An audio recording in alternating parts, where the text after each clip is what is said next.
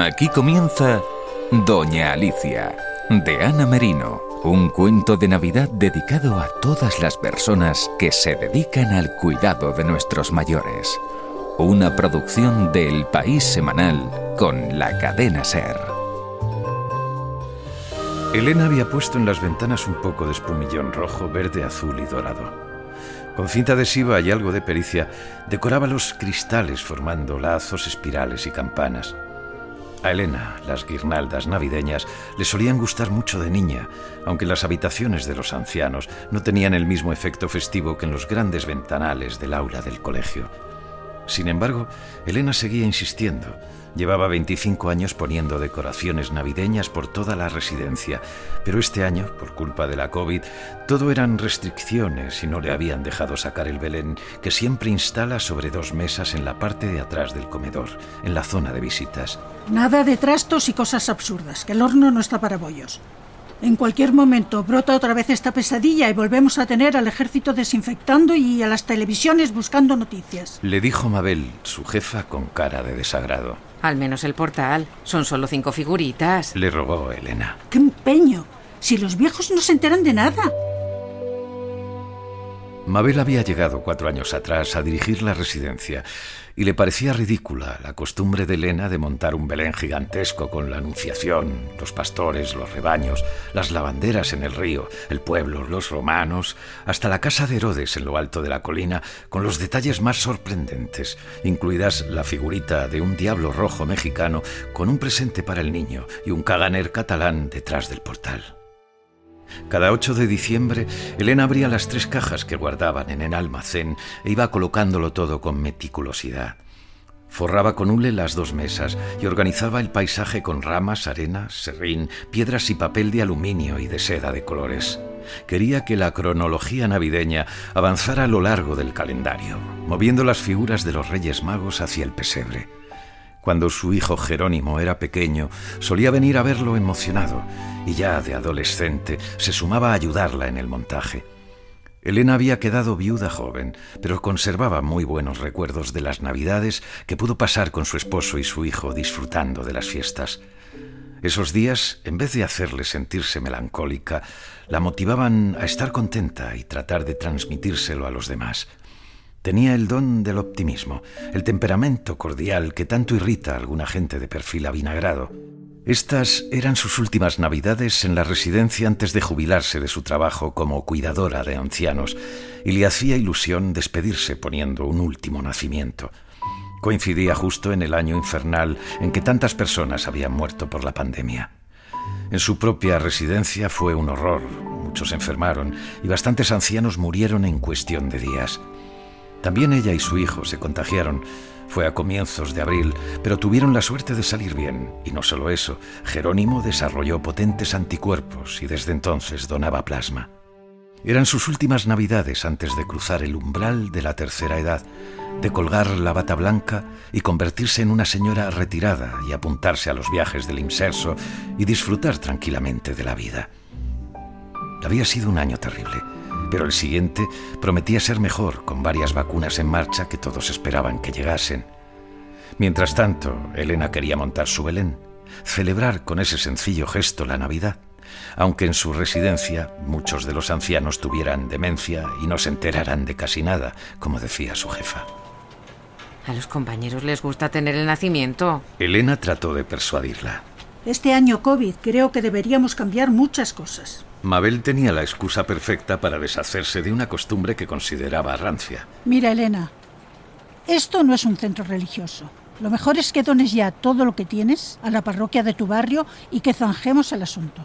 Elena, que desde hacía diez años se prestaba voluntaria para las guardias de Nochebuena y convertía la llegada de la figurita del niño Jesús al Belén en el gran acontecimiento que entretenía a los ancianos, se sintió muy contrariada. Encima su jefa se había puesto graciosa. Ya sabes que nos han limitado el número de visitas y son tantos los personajes que hay en tu Belén que tendríamos un exceso. Y no llevan mascarillas. Como la jefa no solía subir nunca a las habitaciones de los ancianos, Elena decidió darles un toque navideño sin pedir permiso. El espumillón quedaba bonito en los cristales.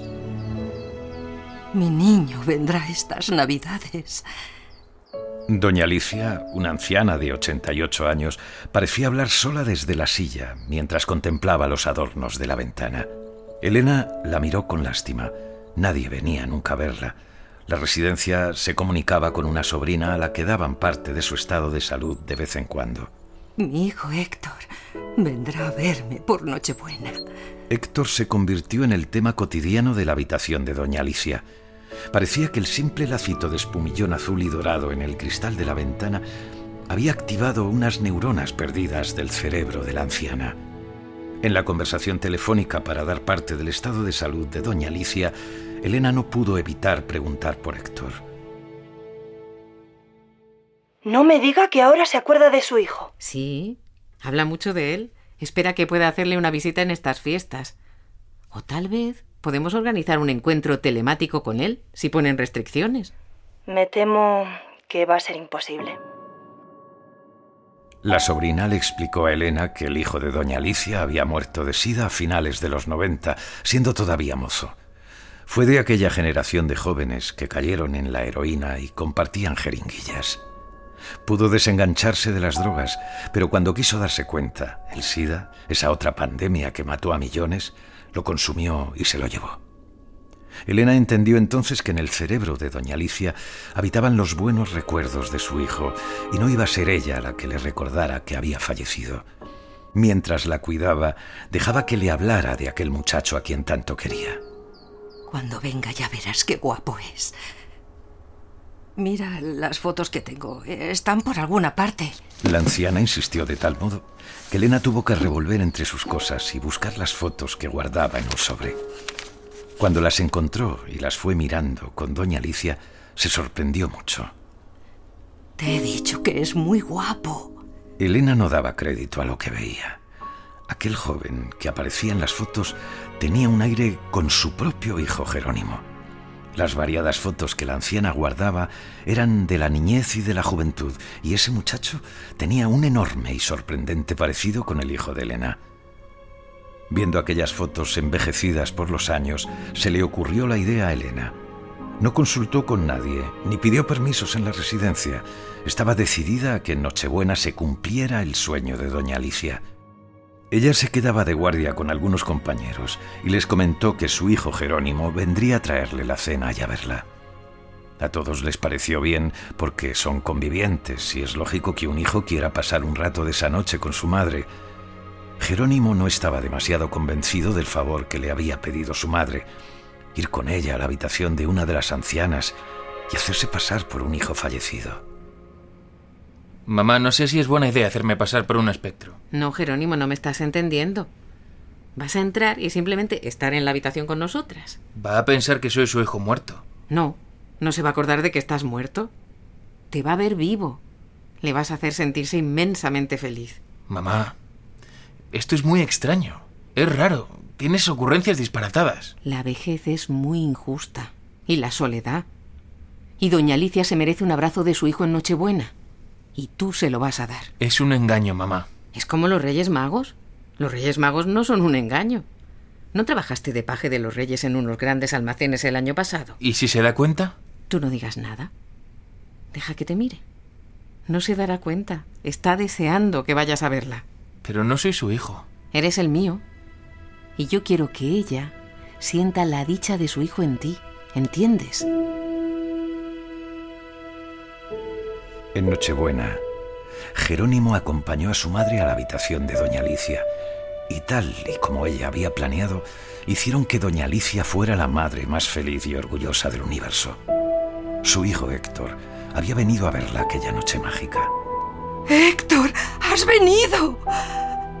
¿Ves, Elena? Te dije que vendría. Qué guapo estás. Ven, dame un abrazo. ¡Qué alegría! ¡Qué alegría tan grande! Doña Alicia, de Ana Merino, una producción del País Semanal con la cadena Ser.